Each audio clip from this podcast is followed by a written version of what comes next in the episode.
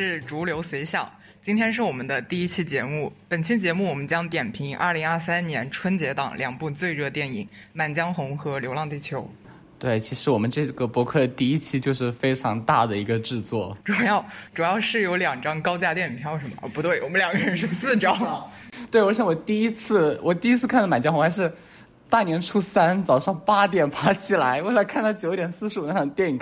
除了除了票价，还有我们的精神损耗，就总共加起来有五个多小时。对，就我是一个非常奇怪的点，就是说为什么春节档电影都是这种两个多小时，一坐从早早上刚起床马上就吃晚饭的感觉。我看到网上有人夸加量不加价，我的意思是真的不加价吗？呃，那我们首先，那我们接下来会用那个呃分电影的方式来谈一下我们分对于这两部电影一个分别的一个感受，然后我们最后会对春节档电影整个做一个总结。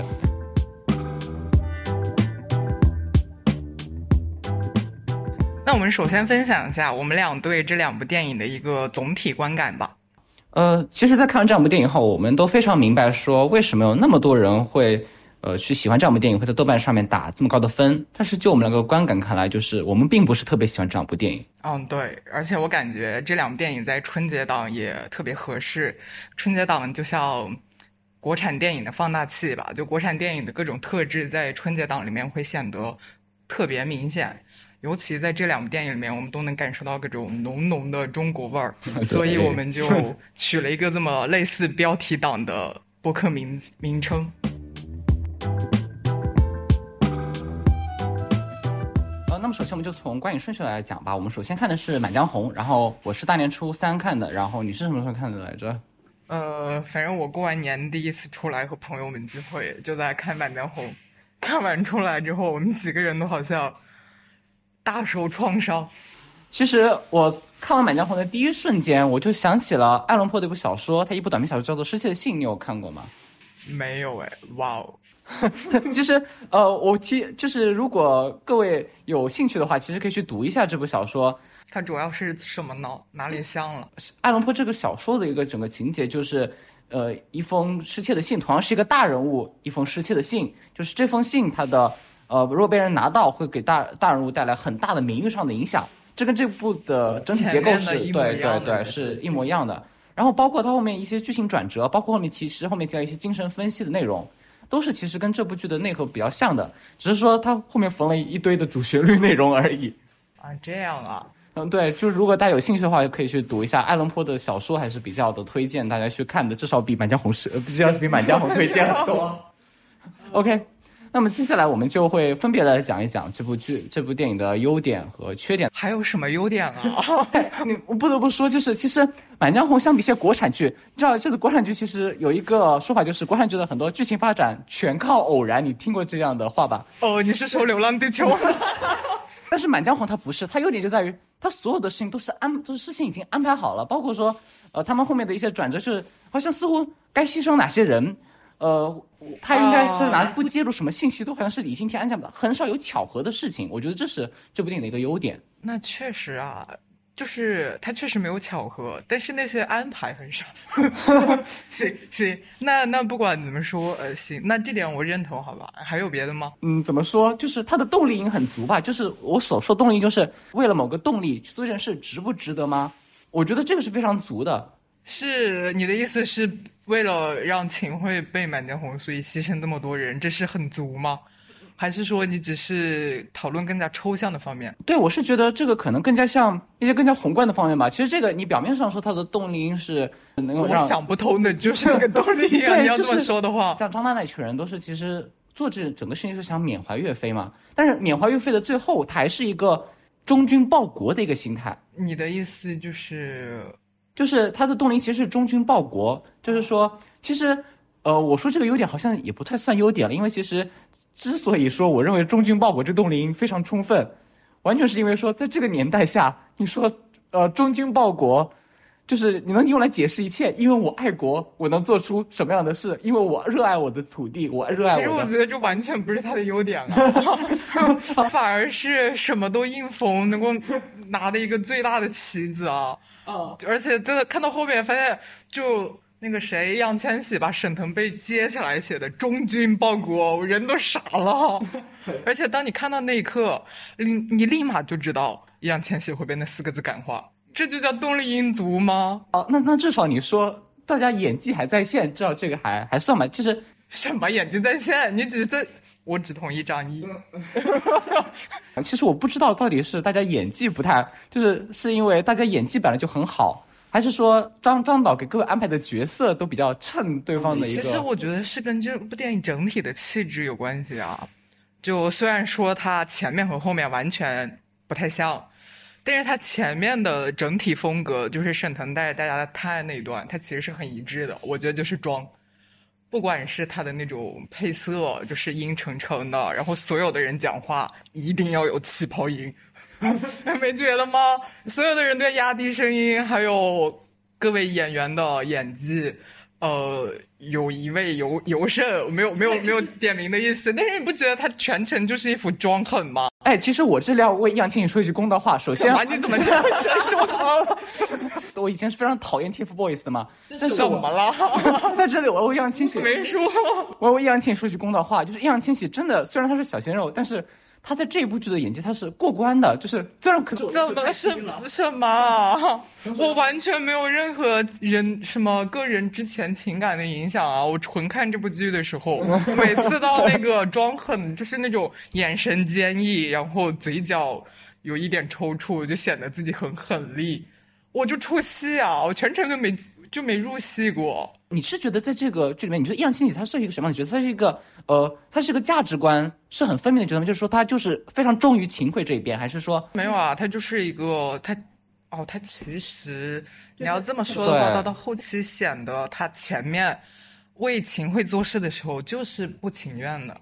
呃，当然我有点阐释的一个意思，我觉得张导可能就是想塑造一个这种前后摇摆的这样一个角色，以至于易烊千玺他本身可能演技就是说演什么都不太像。所以就正好就契合了这个角色的设定。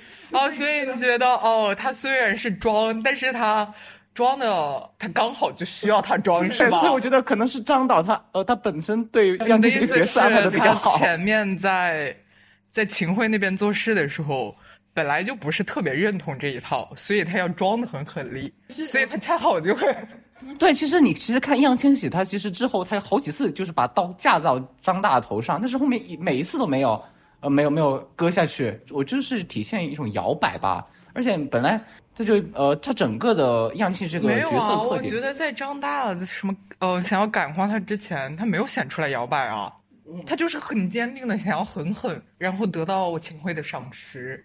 二显说起这个，我觉得最最开始易烊千玺他讲那句“全靠何大人的栽培”这句话，真的完全一点都不像他这个年龄会想说的一句话，像一个。所以我觉得他很装啊，他就是他的身板也很瘦弱，然后他就装成一副呃，我历尽了社会的艰苦，然后我一步一步靠打拼爬到现在这个位置，我熟知官场规则，所以当我全靠个人努力得到升职之后，没有你开始说的全靠我自己，好像这句话是。岳云鹏的台词，不好意思，呃，讲话总有点没，其实没有这个意思，但是你要说吧，也有一点 优点全部，我所认为的优点全部被你否定了。好像唯一好的就是可能，呃，没有什么太多巧合哦。然后张译演的很好，有人有演技是吧？你的结论就是，反正是有人是有演技的。就你说有演技。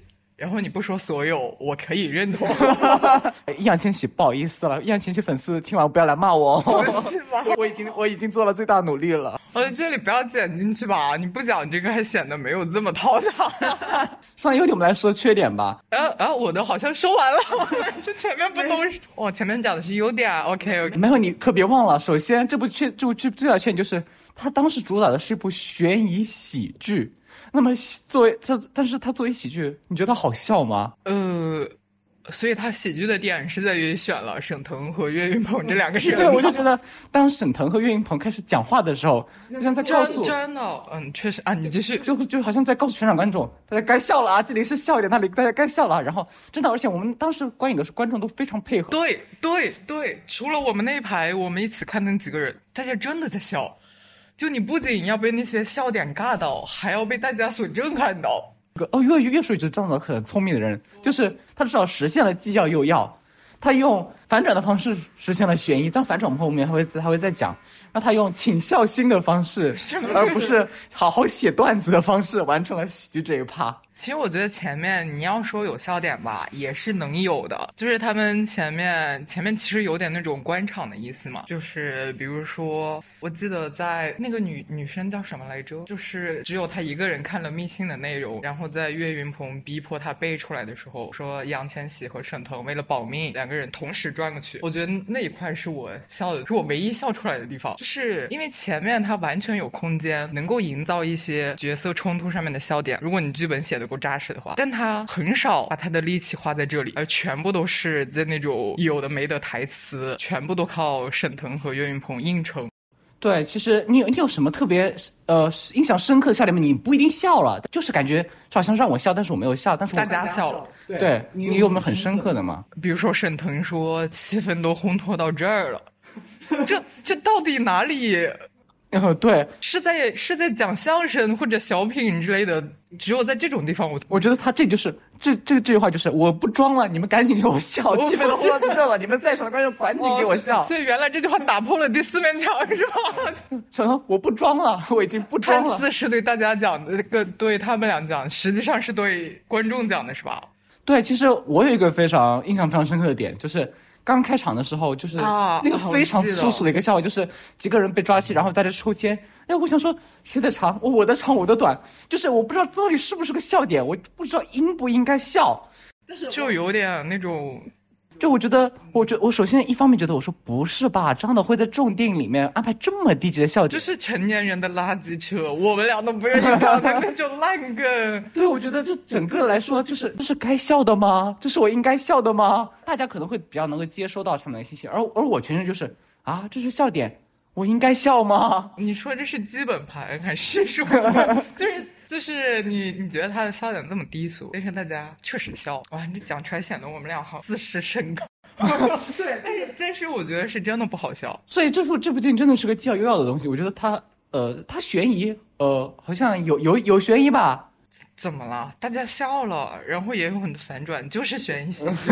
对他有什么？就是我我对他不满，就是我笑不出来，好吧？就是。哦，对，这部笑这部这部喜剧唯一的笑点是我笑不出来，啊，也行。张总是个非常聪明的人，他用反转的方式，但你也看不懂的反转的方式实现了这个悬疑，然后又呃以请笑星而不是好戏段子的方式完成了他喜剧的一个部分。嗯，也行。但是你讲到这里时候，你会觉得我们前面讲的优点全部变成了缺点，这里在讲缺点，到后面变成夸他。没有，我们这个也是悬疑反转啊，就是大家就是大家前期的节奏就是我跟这里就两个人聊聊聊聊聊，开始转场，我觉得特别怪这个转场。我懂我懂，就是首先你的镜头方式变成俯拍，然后进特别突兀的 BGM，，然后大家就开始急走，每一段走都要走很久。就在这一部一百二十多分钟的电影里面。就是他，你每事儿有二十分钟，对他至少占了二十分钟。不是啊，其实这个我我能辩护两句，我笑死了。对，我觉得他就是想突出他的剪辑风格啊，没有觉得吗？就是前面每次转场的时候，他就特别每每一次都是这，你至他至少是个特色是吧？我们记住了。然后在后面每一次剧情都要反转或者是进入一个小高潮的时候，他会他都会用那种非常明显的敲一下，对，不知道敲什么。我知道叫什么，就是就是防止观众睡着了，赶紧跳一下来。你有没有觉得很像那种中国古代那种戏剧嘛？就特别像那种说书的时候，就哎，现在巴拉巴拉巴拉。好，他就是想要营造那种中国古代那种说书啊，然后很悬疑、很紧张的氛围。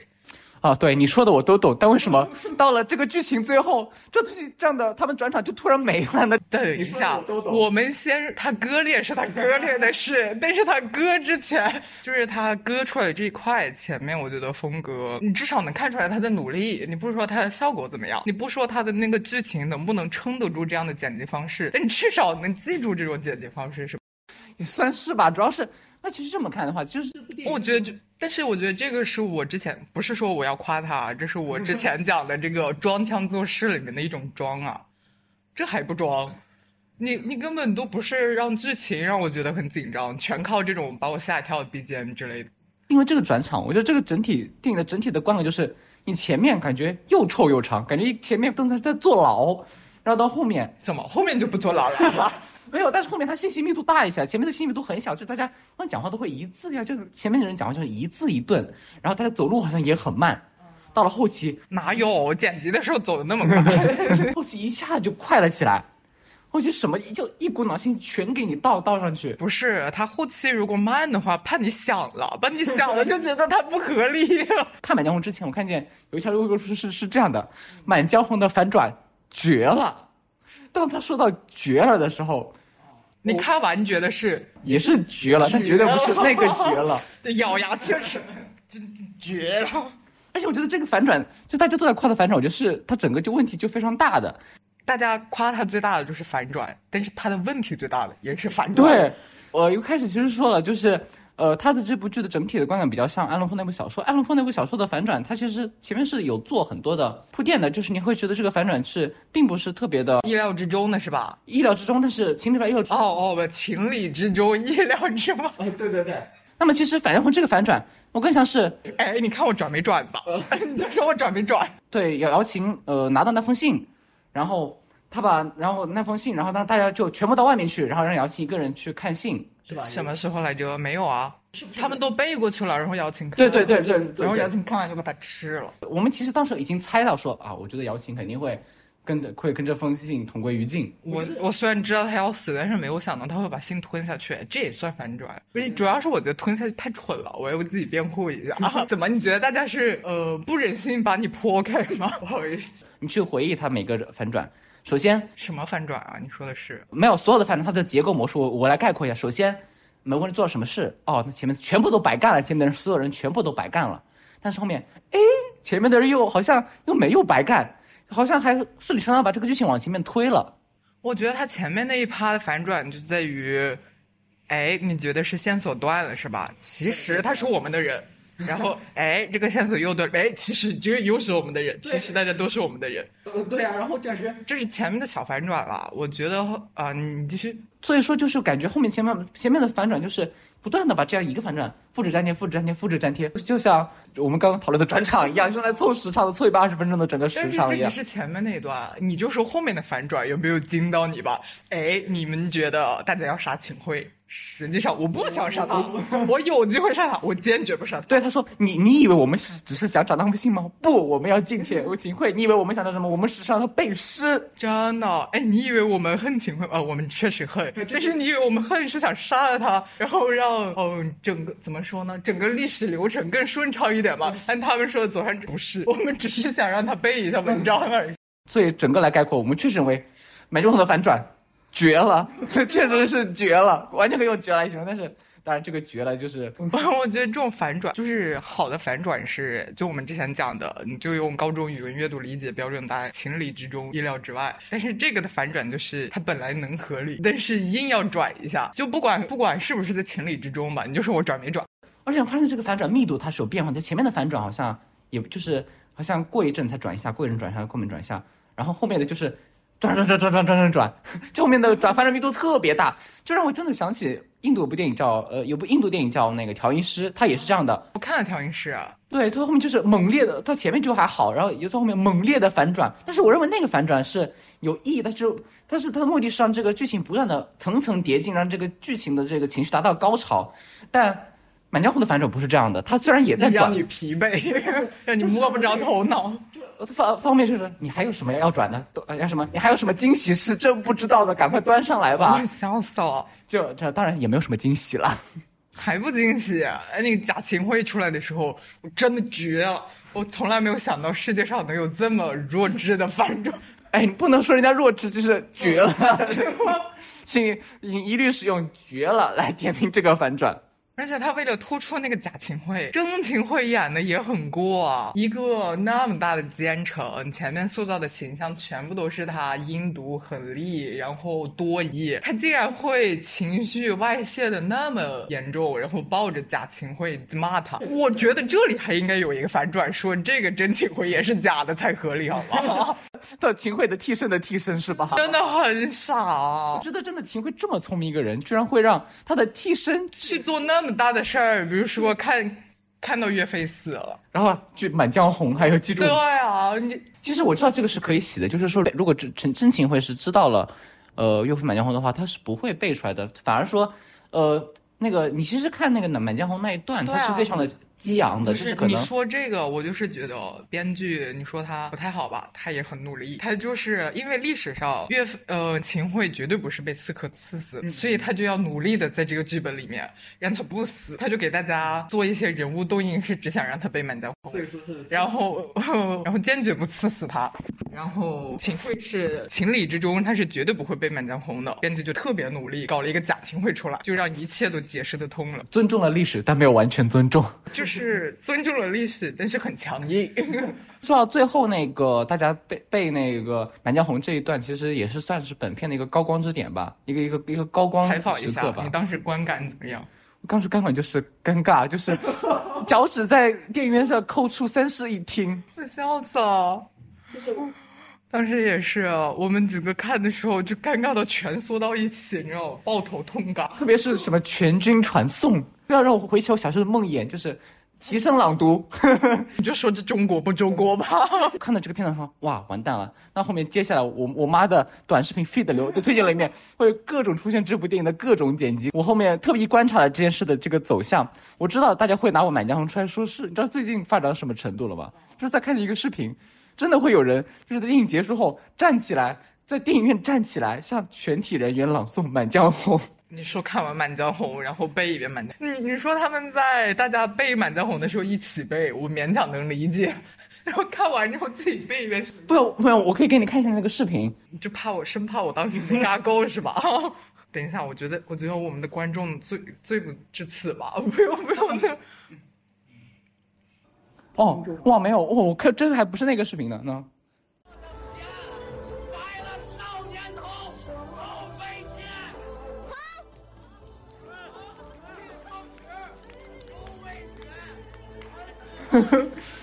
是不是又开始脚趾抽脚脚趾 脚趾开始抠地了？哇，我梦回贾秦桧，嗯、而且真的这件事情，你不知道看过那个视频没有？就是那个呃，独立宣言是全体目光向我看齐，我向大家宣布一个事儿，我是这是哪个？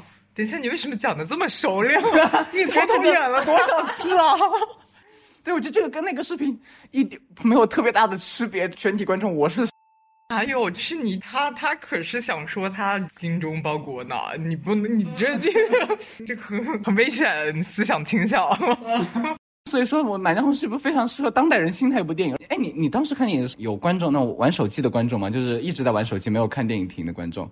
没有没有哎，可能我很投入吧，投入的尴尬中。嗯，我在坐牢的时候，就我前面有个有个那个观众是这样的，他一直在刷手，一直在刷手机，然后我我是看到要睡着了，我就看他刷他手机刷刷刷些什么，他好像在玩什么，就开心消消乐。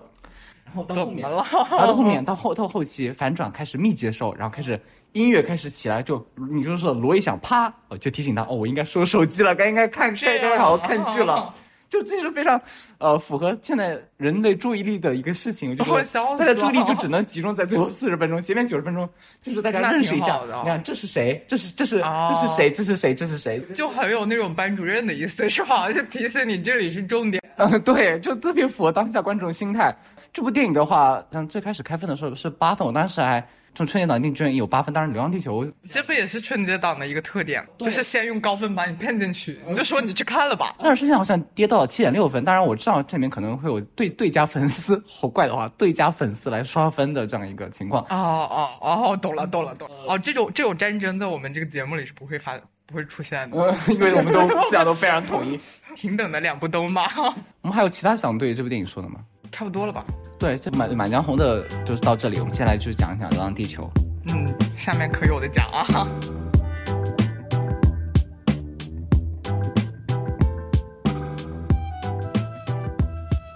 那么接下来我们就来点评一下《流浪地球》。其实《流浪地球》是一部非常难点评的作品。嗯，首先主要就是它体量实在很大，这一部本来就有三个多小时。如果你要想完全了解他，然后说出他的缺点之类的话，你还得看他的前作，还有他的原著小说。以及他的忠实粉丝实在是太多了。如果你但凡要说你的个人喜好是偏否定方面，你就要完全论证自己的理论没有问题，并且你要完全证明你的智力足够看懂这部电影。对，像我这种胆子足够大的，我就一定要说，我就一定，我就当我想说的时候，那我就一定要说。我为了点评这个节，我去回看了那个他的前作。看完了小说，然后看了网友的各种各样的分析，当然 mostly 我觉得他们都是阐释学了。这样子啊？你写论文的时候有这么努力吗？不好意思，不好意思，我们多年已经很多年没有写论文了，这有什么大不了的？OK OK。流浪地球，我的总体观感就是说，我想套用一句目前宣传口用来宣传这部呃这部电影的一句话，就是什么中国科幻什么呃，流浪地球一开启了中国科幻元年。对，就中国科幻这四个字，我觉得《流浪地球》对于它的阐释学，呃，它的那诠释，它的诠释主要就是，它，它不够科幻，但它足够中国。那它不，首先我们来讲一下它不够科幻那一点吧。其实，呃，我认为不够科幻一点，主要在于《流浪流浪地球》电影的这个世界观问题。当然，小说的世界观问题我们后面也会谈一下。就是，呃，《流浪地球》世界观最大的问题。它没有世界观哦，这样子，大家可能会说，第二部里面它其实添加很多东西，像个物灵系列，然后后面也就是后面的 Moss 了，然后还有联合政府。但是在我看来，就是这两个比较特别的一个设定，就是 AI 和联合政府，只是一个看上去很科幻，实际上并没有什么新鲜感的两个玩意儿。等一下，联合政府哪里看上去科幻了？首先我问一下，哎。首先，你不觉得就联合政府作为一个是出现在那个地方，它就是科幻，不是它本身很科幻，是吧？不好意思，我看到他的宣传是哦，真的去联合国进行了实拍。呃，我我说这呃，当时我们还需要是联合国这样的建制吗？他其实一开始，他其实按是按科幻这个方向去拍的，因为就是即使是现在联合国，也就很难说能够达成什么一致的意见，就是大家能够行动统一嘛。就是他当时说组建一个什么联合政府，就是相当于把全球的力量全部调集起来。当然这句话还挺熟悉的哈，这句话呀，虽然他像联合国又是另外一回事了。哇，他演都不演，就是宣传我去联合国进行了实拍，然后呃那个大厅确实也是联合国大厅，然后他的徽标也没有改，名字估计也懒得改了。整个就是感觉在当时的背景下，还是以联合国的制度来进行，而且不是制度嗯的方式。对，而且我觉得这部电影还相当的偷懒，就是他的那个整个角色基础感觉也是就照搬联合国，就是啊，他完全没有一点说啊，我们现在地球要遭遇危机了，我们是需要一些不同的一个角色机制，然后去。对啊，我觉得他完全难以想象在那那种背景下，国际社会他的应对方式。虽然我的国际法学的也不精，但是我国际 法人都是吃干饭的嘛，在那种背景下，还是以现在的国际法的。嗯，各种制度来进来运作。呃，在我理想中的话，如果说我们全人类遭遇这么大一个危机，然后就是你要组建联合政可以，但是这个机是什么样的？就是像我们电影那样，一个国家站在前面就打嘴炮，然后下面的国家开始鼓掌吗？主要是我觉得他的问题就是很不融洽。你在当时就是需要啊，人类空前团结，一起做一个这么这么宏大的流浪地球计划，然后你中间还有很多需要用。强权政治来推行的，比如说地下城一半的人不能进去，你应该是一个非常，呃非常强权的政府，但是你依然采用的是联合国的方式。拜托，联合国靠的是什么？共识和呼吁。周哲直扮演的角色，他也就是一直在呼吁什么人类的头骨，妈呀，人类骨骨骨 啊，人类的骨骨，妈呀，人类都快没了，你还给他们谈中国传统文化还是怎么地呀？你们是给在那儿谈？对啊，我就觉得这嗯，其实你说刚说到地下城这个事情，其实结合第一步来看，我就认为这也是联合政府的一个 bug，就是你觉得联合政府它到底是一个偏民主，这话能说吗？是一个偏民主的一个机制，还是个偏精英的一个体制？你觉得？呃，民主的方式实现了他们的基因。从第一前作来看哈，我认为联合政府的整个这个设定就是偏精英的。不知道你还记不记得，就是在第一部里面，就是吴京最后呃准备要准备实行他的计划，就是去呃用领航者号上的燃料引爆木星。然后当他看见呃他准备行动的时候，动用自己的什么权什么高级权限，然后上面写到说啊你没有权利做此操作，现在联合政府已经授权了飞船派的一个计划，就是联合政府实际上已经暗中说啊、我们早就不想要地球剩下的人了，现在的现在的计划就、呃逃走。他有没有可能那个计划只是备用的呢？因为流浪地球计划行不通了。但是他后面的问题就是，他那艘领航者号上面，呃，不仅有很多的精英，它里面其实也顺便把什么人类的一些知识啊，人们的什么人类的种子啊，已经早就保进去了。他就可能做一个备用计划。但是他为什么放在领航者号而不放在地球上呢？那那地球那地球是什么意义呢？一个大容器吗？他就是，他就是他就是飞船。如果你是飞船派的话，你只能留下相对少的东西，那不就要精英化？但是这么一来，联合呃那个联合政府的集中力量办大事优势又失去意义了，因为还有一小撮人在做别的事。这是大师的 Plan B 啊！怎么了？我们大师不能有 Plan B。我说前作里面这个事情，就是想说联合政府能做出这样的一件事情，他同时又要去让地下城的人抽签入住，而不是说像现在的北京入户政策一样，给你打个分，说什么呃硕士打硕士加五十分，然后什么高什么呃高管加五十分，然后大家按分排序，他居然是用直接抽签的方式，这一点都不精英。我觉得这个联合政府在这个设定上是有点割裂的。可是除了那个精英，除了飞船上面放的是比较精英的话，还有别的论证吗？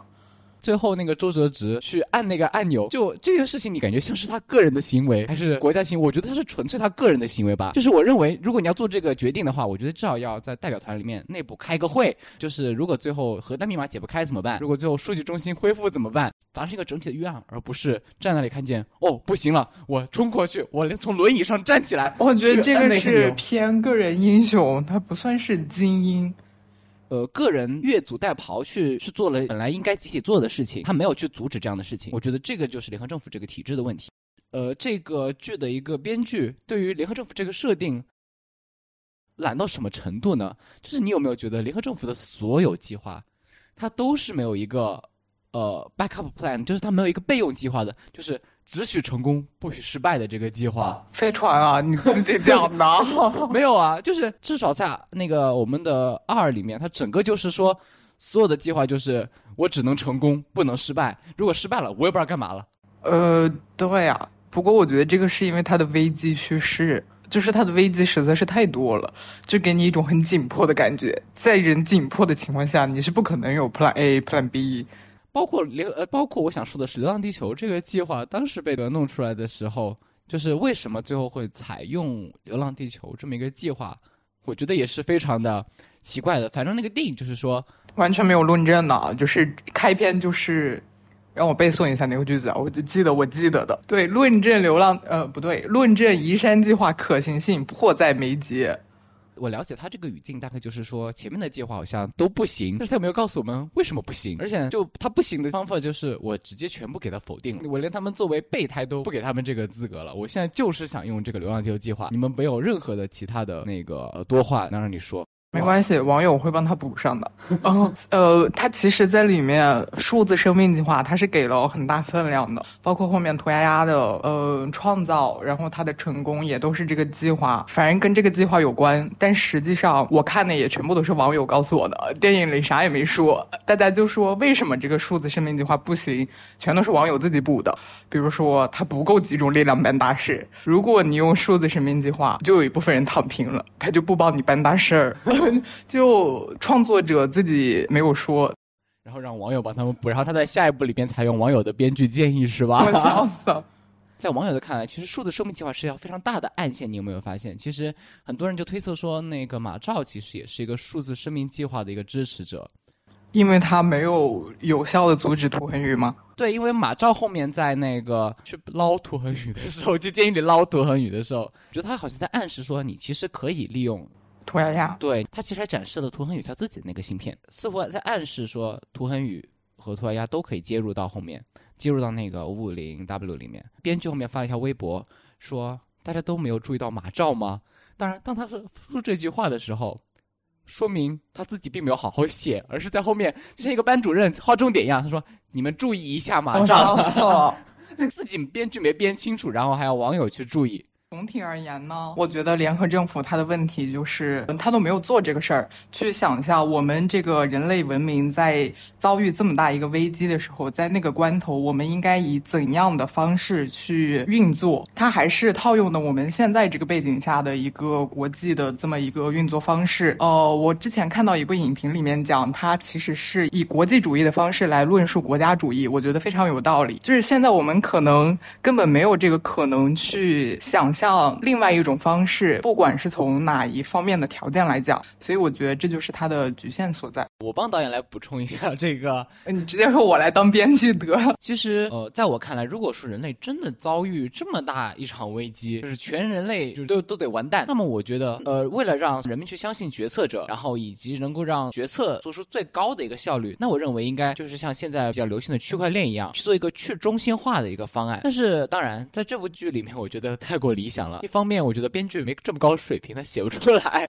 那你也要自己写一个 二十万字的世界观了啊！对，另一方面是我觉得，我觉得其实在场的观众，因为他们也可能不太了解区块链，所以他们对于一个去中心化的一个世界是难以想象的。所以可能去中心化这部分，它不，它是过于科幻了。它的问题在于，所以我刚刚就讲了，我说不管从哪一方面来讲，我们这个要求其实是比较高的，所以也不能完全这么苛责这部电影。呃，但是你既然要打着科幻的旗，那你就至少要。有科幻，要真的要做一些科幻的事吧，我是觉得。对，说到另一个科幻的事情，那么就不得不提，但是目前讨论最大的就是这部剧的 AI 设定了。就是在最后的时候，然后 Moss 说，其实一切都是我搞的。对对，就是这一趴。这里我先，我首先要骂一下他的剪辑，还有他的叙事方式啊！你这么重要的一条线，到后来。网上所有的影评都说啊，这其实是一部什么呃，Moss 成长记，然后所有关于这个细节的电影细节的讨论，全部都是在说这个 Moss 他从什么时候开始就怎么怎么样，然后你竟然在一部三个多小时的电影只放到最后的一个彩蛋来讲，虽然你前面是有伏笔呀，然后这些伏笔就是呃，隔一会儿就切一个摄像头的镜头，这么硬出现了七八次，然后你就说。这是我们电影的一个主要部分，也不是主要部，一个非常重要的部分。但是我三个小时看的都是一些移山计划遭遇了一个又一个的危机，然后这些危机具体是怎么样，我也不是特别清楚，就感觉是反派，然后怎样的，这根本就不是什么细思极恐啊，什么叙事方式很考究啊，也不是什么惊喜之类，根本就是体罚，好吧？对，其实呃，后面你其实看一些网友的解读，你会发现说，其实莫斯他整个在这部电影里面扮演的是一个非常暗线的一个角色，包括你前面说的各种各样的危机都是莫斯呃一手造成的，但是问题就来了。这些计划它本身的当时解决方式就是一个非常怎么讲惊心动魄哇，好巧啊！这件事情居然奇迹般的解决了，确实。然后你后面居然告诉我说这全都是人工智能早就安排好的，就有点扯了。一种非常偷懒，也同样是一个非常偷懒的方式，创造一个呃人工智能，把这些东西巧合全部兜住，就完全就是说啊，我先编了这个剧，但是这个剧不合理，没关系，A A I 可以兜住，这样大概就是这样一个这样一个感觉。然后，但是你一方面让 A I 去兜住这个。啊这它这些拍摄的一些手法，那另一方面，你 AI 与 AI 配套的世界观的部分，你又完全没有写。例如说，人类是如何这么相信 AI？包括在前作里面，人类为什么这么放心让一个 AI 去掌控领航员号这么重要的一个东西？甚至连人的重要性都没有那么高了。在这个世界观里面，我看不到任何对于 AI 的反思。包括你呃都不用说呃这部剧设定的五十年代之后了。你说现在什么人呃无人驾驶也好，最近比较流行的 Chat GPT 也好，就是每每次这样的技术出来的的时候，人们都是对这个有一些反思的，包括说我们应不应该去相信他，或者说我们如何去辨别到底是真人在后面还是机器在后面。我们现在都是在一个现实的社会里，人们都是会去思考这些问题的。而而在这部电影里面，我没有看到任何思考这个问题的一个很。嗯，我同意你的观点。就是之前我们觉得剧情上面一些其他的不合、一些不合理、各种靠巧合解决的事情，全部都可以用 AI 这个设定来兜住。但是 AI 这个设定它本身就不合理，它前面没有其他东西的支撑，它就是突然告诉你，哈哈，是我做的，你的一切都在我的掌控之下。呃，其实我留意到网上有另外一种去解释这个 AI 的一个方式，就是说当时周哲直选择去义无反顾的按下那个按钮，which 我觉得非我觉得非常的冒险了。呃，网网络上有人解读到说，那天你当时不是有个网友在在追着你喷吗？说啊，其实周哲直早就意料到 Moss 存在了。我后面看到了如何把这个逻辑接回来，就是说其实整个来说就是周哲直与 Moss 的一次博弈，是说他相信有力量在帮助他们。那么问题来了，首先这部电影他把 Moss 塑造成了一个。全知全能的一个形象，但是偷懒的方面是他没有塑造全善的一个形象。呃，他可能说在什么月球危机啊、什么电梯危机上面，包括周哲直说说的那句话，就说我相信有什么力量在帮助我们。那么他凭什么相信这个力量到了最后关头，他按那个核弹按钮的时候还会有力量去帮助他们？怎么中国人不骗中国人吗？哎，我我记得有人说他什么，他收到了关于未来的预示，对，是那个那串数字嘛。呃，差不多吧。然后还有每次危机危机的时候的预警，所以他就能够知道，反正这次关头是，这次这次难关是度过了。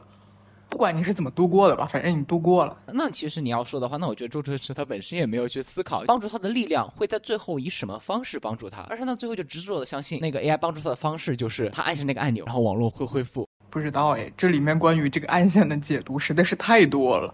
然后你让他们，包括之前那个说我的影评写的不对的网友，我让他说，那麻烦你论证一下。他说我给不出来，只能是猜测。就嗯，总之呢，就是他埋的各种细节太多了，但是也没有一个没有一个完整的链条。然后你这么重要的一一部分的一个逻辑推导，就以这么随意的方式，然后让网友帮你解读。然后在周哲直按下的时候，他自己的论证。是什么？相信我们的人一定可以。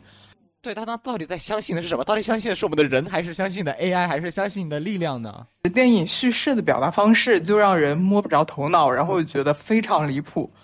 就这这两个的割裂，我觉得就是这部电影不行的地方。就是你要么就把你的设定完整化，你如果设定这么稀碎的话，你就不应该当时用那么强的那种。情绪表达方式。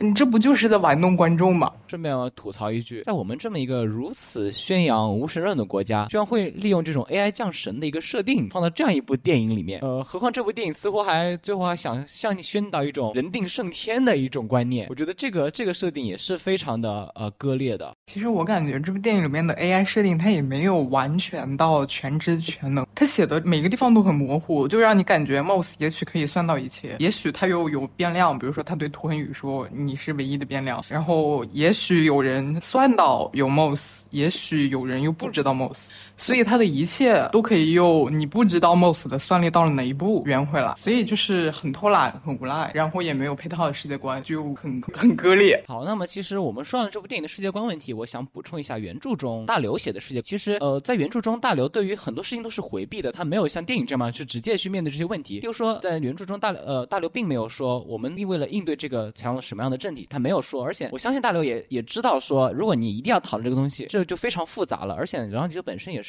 只是一部短篇小说而已嘛。他讨论的是什么呢？他讨论的是出现一个全人类的危机后，人们的这样的伦理道德会有什么变化。我印象最深刻的是他有一个例子，就是因为《流浪地球》是以第一人称叙事嘛，他提到说，呃，我爸爸跟我妈妈说，我看上了一个叫张欣的人，然后我想跟他去过一阵子。呃，妈妈并没有说什么话。过了两个月后，爸爸回来了，说他厌倦了。他包括后面也有很多的叙述说，当我。我们现在的人再去看五十多年前的电影，很难相信那个时候的人对于爱情有这么个大的一个执念。就是他描述的是一种在人人类出现危机的时候，整个道德体系完全改变了一个问题。包括后面还讲到了说恢复奥运会的这个事，呃，那个奥运会的项目它就只有一个，就是乘着一个坐着一个车去环游世界。他坐着这辆车环绕地球一圈，在中途遇到了一个日本姑娘。他说啊，我知道这也没有别的办法，但我遇到她就是就知道我的一生接下来都是她的了，大概是这样的话。就真的在半途中遇到一个女性，就选择与她结婚。他们最后越过终点去婚姻登记的时候，那边人就说啊，你们在这些点里面随便抽一个吧。现在因为个流浪地球的原因，每三对夫妇只有一对夫妇才有生育孩子的权利。呃，原著来说的话，我认为他是在试图一个描述一个相对呃完整的一个体系，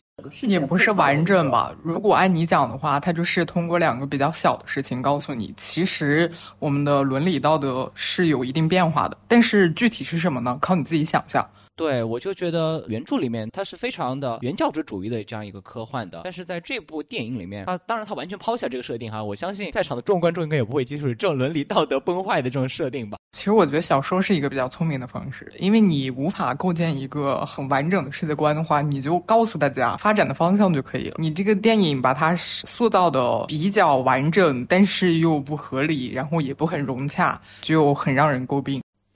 那么讲完了这部电影不够科幻的部分，我们来讲一讲这部电影足够中国的部分。关于这部剧的剪辑方式，现在有很多网友夸它是有很妙的三线叙事。我们先不说它妙不妙，然后我们这个足够中国也就按电影里面的这三线来分析一下。对，那么我们首先来说一下这三条线是一条什么样的线。第一条这就是呃吴京以饰演的刘培强他所在的那条呃个人感情线。呃，嗯，个人英雄线。对，然后第二条线则是呃马照和涂恒宇所在的中国航天研究院的一个，我就认为是一个集体的一个视角的一条线。第三个当然是周志直所在的联合政府所在一个全球视角的一个线。那么首先来讲吴京这条线吧。那这条线就很好概括了，就是我们熟悉的战狼味儿，我们熟悉的老战狼艺术家吴吴京老师。当然，为了以示对老艺术家的尊敬，我接下来就会叫他吴老师。那么我太尊敬了吧？我觉得吴老师基本所有作品里面都有大量的武打成分，即使是在《流浪地球》这么一部科幻作品里面。战狼不战怎么能叫战狼呢？一开始在太空电梯里面，我真的没有想到太空电梯这么科幻的设定，居然是吴老师一个打架的战场。哦，这都不是打架的问题，可以打，但是不能打的这么个人英雄主义吧？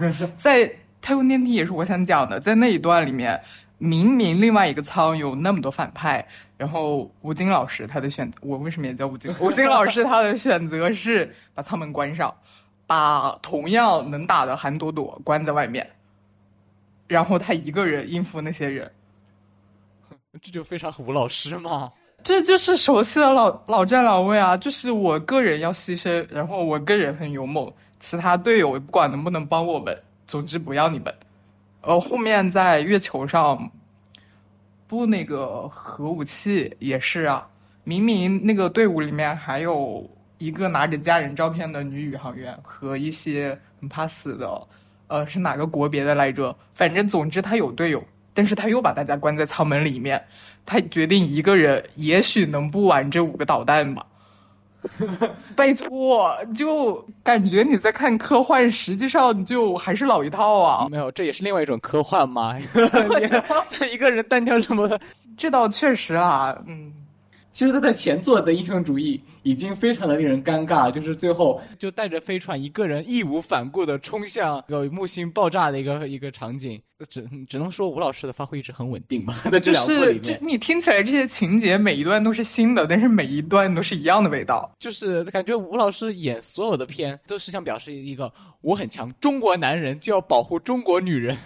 然后就是，虽然《流浪地球》是一部科幻，但是吴老师在他自己这条线里面，不管其他的线能有多科幻，反正在吴老师这条线里面，他永远都是战狼的存在。我能感受到，就是写这种个体层面，可能是想说，就是。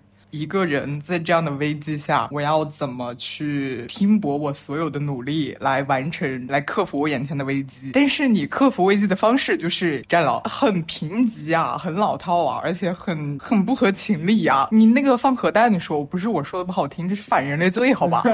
你那你这个个人战狼，你要是没有成功，那五个导弹没有布上，那人类不就完蛋了？对，所以我觉得，我甚至觉得，可能吴老师自己的戏都是吴老师自己写的，就是他好像我，呃，我做这个行为并不是为了说拯救人类，而是为了证明我很行，这样子啊，就还是太自我感动了，就是我愿意牺牲我自己，就只牺牲我自己，然后他也不管我这种选择是不是很傲慢，然后是不是很不对。是不是完全不？其实并不有利于这个结果的达成。他总之就是我感动了我自己，希望你们也感动。你感动了吗？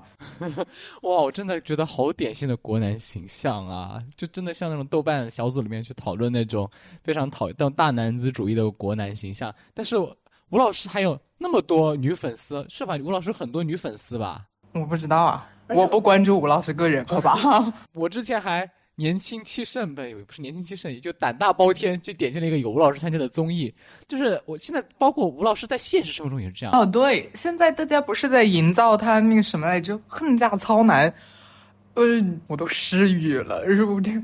呃，吴老师跟他的妻子我都忘记他叫什么名字。谢楠啊，对，和谢楠在一起一个反正综艺节目，然后那个啊，像孔雀开屏是吗？对我觉得那个剧就整个就突出吴老师有多么爱他的妻子。就典型中国好男人形象啊！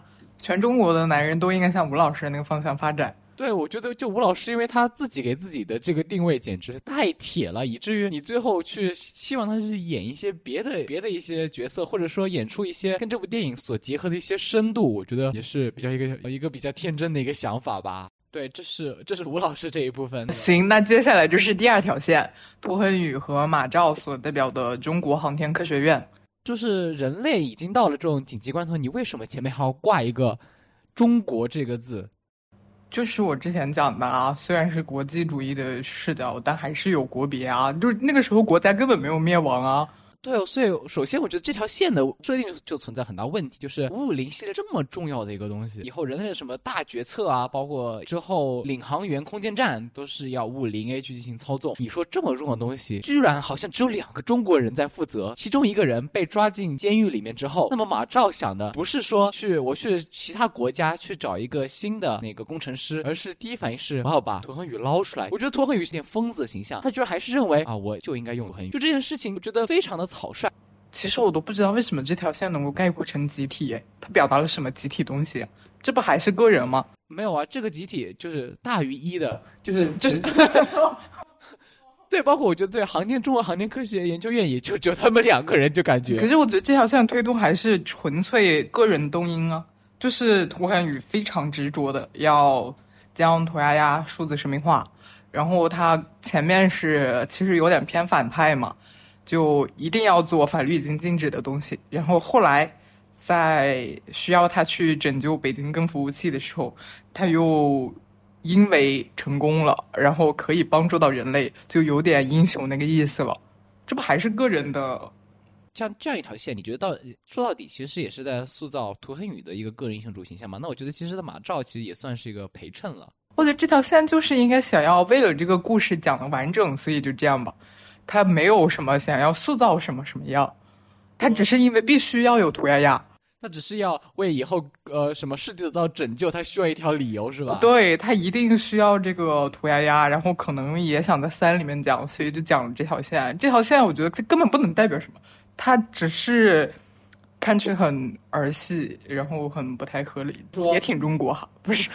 对，包括说这一条线的一个人物塑造，我觉得比吴老师那条线好不到哪去。还没有那条线那么鲜明呢。呃，然后就是联合政府那边编周哲直的那一条线，我首先觉得非常疑惑一点就是，联合你们联合国是没有其他人讲话吗？好像两次演讲都是中国人做的，没有任下面没有任何其他国家的一个反应，就除了那个老老麦克以外，我就没有看到其他任何国家的人。现在联合国好像都不是这样的吧？肯定不是啊，这个因为就是很中国叙事啊，你有没有感觉？整个《流浪地球》纯中国提出，中国验证可行性，中国号召大家团结，中国人克服万难，嗯、中国人赢嗯、带领全世界，团结了全世界人民。对，说到这个，其实我知道，就是大家的一些辩护，就是说，你你们有美国人拯救地球，凭什么就不能中国人拯救地球呢？啊啊那其实怎么讲，现在美国人也应该也不会这么拍了吧？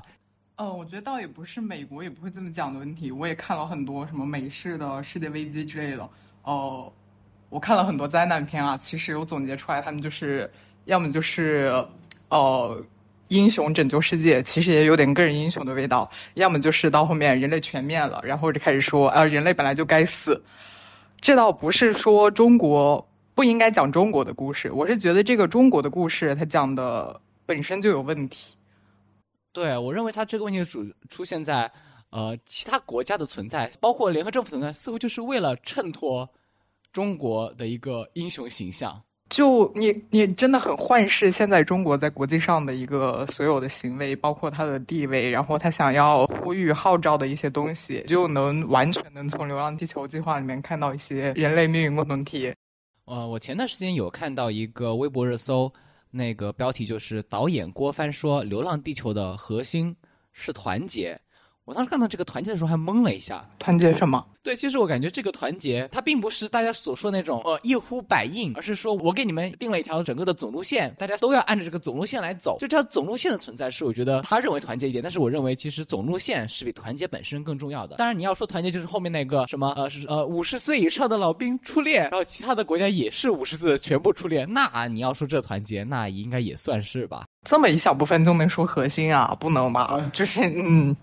懂得都懂了。总的看起来，可能这三条线它本身的设定是非常的巧妙的，但是你实际上看下来，呃，三条线虽然是有不同的人，然后舞台也整个不同，但是其实你最后发现，在最后唱的其实是同一出戏罢了。对，以上就是我们对《流浪地球》整个的一个点评。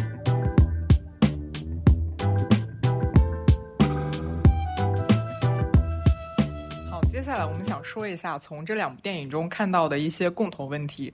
首先呢，就是女性角色在电影中的问题。我其实有看到说，今年春节档的这两部电影在女性主义方面其实还是有一定进步的啊。那这个进步对主要表现在他们居然真的有女性哎，这样子啊，那是不错不错。呃，虽然是有女性了，但是有女性和如何塑造好一个女性是完全不同两个概念嘛。那我想先从《满江红》说起，《满江红》最重要的女性角色，毫无疑问就是姚琴。但姚琴其实在这部戏中间的戏份当然是远不如呃那个张大和。先别说戏份了，有就不错了。对她有戏份，她虽然是有戏份，但是呃，我认为姚琴她在这部剧中，她承担的是一种达成目的的一个。工具一样，而且他不是而且这个人，他是达成目的的工具哦，这是他的贞洁。你是说在后面拷打张大那一段那里吗？我印象最深一句台词是：“杀了他可以，别糟蹋他。”对这句话给我的观感就是：你杀了他，丢掉他，丢掉了他的命；你糟蹋他，他丢的可是他的贞洁呀。我熟悉的当夫羞耻哈。你不觉得其实，在《满江红》里面，他有是有段感情戏，你有没有发现？就张大跟那个姚琴，那感情戏真的特别尬。在这部戏里面，他其实有一句台词，就是反正类似就是表达说，姚琴在没有经过张大同意下擅自参与了这次事件，怎么了？我不能参加啦？这这也是姚琴的原原台词啊。呃，张大其实又有一种特别大男子主义的时候，他说啊，男人的事，女人家别，女人家别掺和。呃，到这一趴的时候，我就觉得，真的本来就很孱弱的女性角色，变得更加孱弱了。你讲的有道理，但是呢，我还是要说，《满江红》的女性角色，她至少是有自己的，嗯，动机。比如说，她在没有经过张大同意的情况下，就自己参与，然后还其实是发挥了挺大作用的。这一点，《满江红》做的比《流浪地球》好多了。这我就要拉踩了，《流浪地球》里面两个主要的女性角色，一个是韩朵朵，一个是郝小西。郝小西啊，郝小西。首先，我们说韩朵朵。韩朵朵一个这么优秀的女性，她的第一个出场镜头我印象非常深刻，就是她直接被摔了一个人类反动分子，然后这个时候大家应该是在赞叹她的力量的。然后接下来下一个镜头就是刘培强的大脸特写，上面写满了科幻霸总，女人你引起了我的兴趣。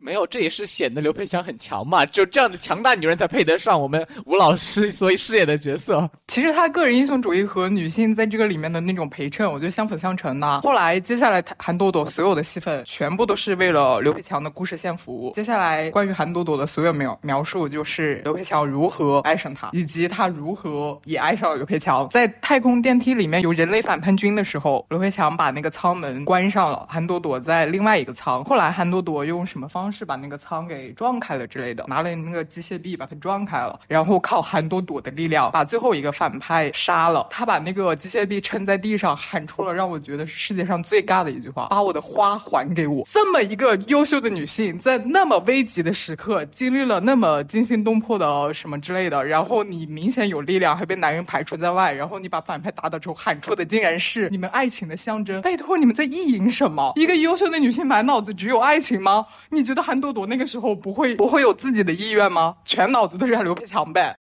而且更扯的是，你会发现他下船的时候，他手上还是拿着那束花。我真的烦死了。包括到后面，刘培强，呃，他已经成为刘培强的老婆了。然后后面刘培强为了获取那个地下城的名额，后来又参与了之后，他开的那个战斗战斗机。然后韩朵朵坐在他后头，他们的战友对韩朵朵称呼已经变成了嫂子，完全是作为他的依附。整个韩朵朵的叙事全部都围绕着刘培强。我认为韩朵朵她所在的位置跟刘培强是一样的，韩朵朵也是。呃，跟刘培强在同一个，我懂你的意思。为什么就变成了嫂子？似乎就是第一天认识韩朵朵一样。意思就是你的个体已经泯灭了呗，你就是依附这个男人喽，不然为什么叫你嫂子？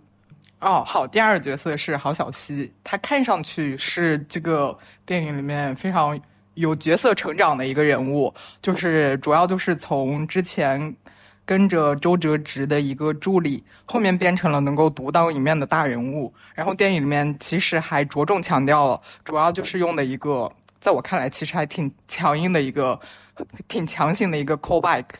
就是在他们的助理郝小西作为助理和郝小西的助理都问这么重要的发言由我上合适吗？